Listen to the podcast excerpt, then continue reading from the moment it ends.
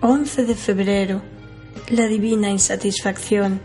Aprender a vivir según tus propias luces. A veces, cuando sufrimos un gran dolor nos sentimos angustiados, recibimos el consuelo de la gracia divina.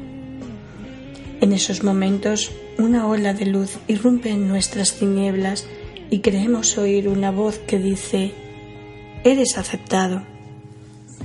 Cuando nos conectamos a la electricidad espiritual, a la que se refiere Julia Cameron en su estupendo libro, ¿qué es lo que debemos esperar? ¿Más energía e inspiración? Unas sorprendentes y deliciosas coincidencias, la facultad de alcanzar unas metas con gracia y dignidad? Desde luego. Al menos esa ha sido mi experiencia. Pero lo que quizás no esperas y puede entorpecer tus progresos es la profunda insatisfacción que experimentas cuando ese poder no esté presente, cuando te sientas perdida, a oscuras, porque has olvidado pulsar el interruptor. He comprobado que la única forma de activar la electricidad espiritual es pedirlo. Siempre está disponible para mí, pero debo pedirlo. La insatisfacción que experimentas cuando el interruptor está desconectado se manifiesta de varias maneras.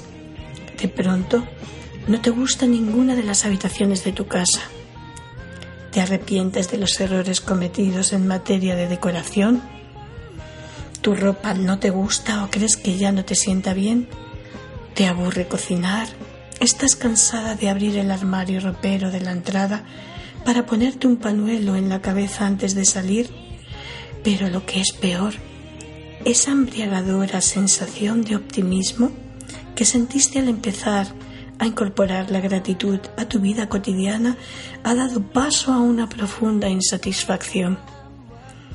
Empiezas a pensar que el camino del encanto de la vida simple quizás funcione para ciertas mujeres, pero no para ti. No te desmoralices. La insatisfacción y el desorden son signos de energía y esperanza, no de desespero. Lo que te ocurre forma parte del proceso. Yo lo llamo la divina insatisfacción. Constituye el grano de arena en la ostra antes de que se forme la perla. Esta segunda y creativa oportunidad nos permitirá convertirnos en lo que deseamos ser. Cuando al fin logremos reivindicar nuestra propia vida y arrebatar nuestro futuro de manos de la providencia. Cuando aprendamos a transformar la paja en oro, cuando comprendamos con gratitud que si conseguimos acceder a esa energía espiritual, podremos vivir según nuestras propias luces. Pide ser conectada a esa energía hoy mismo.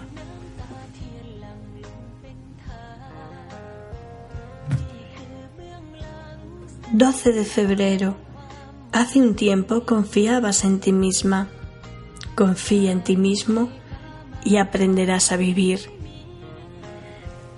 Hoy busca una fotografía de cuando tenías unos 10 años en la que aparezcas sonriendo. Ponla en un bonito marco y colócala sobre tu mesa de trabajo o de tu escritorio o en tu diario de descubrimientos ilustrados y contémplala todos los días. Envía un beso a esa jovencita. Trata de retroceder en el tiempo y en tu imaginación. Trata de verte cuando tenías diez años, en casa, en la escuela, jugando. ¿Dónde vivías? ¿Puedes ver tu casa o apartamento? ¿Y la calle? Paseate por las habitaciones de la casa en la que habitabas de niña. ¿Cómo era tu dormitorio? ¿Quiénes eran tus amigos? ¿Tenías una amiga íntima? ¿Quién era? ¿A qué jugabas? De todos tus lápices de colores, ¿cuál era tu preferido? ¿Recuerdas el olor de la plastilina? ¿Cuál era tu comida predilecta?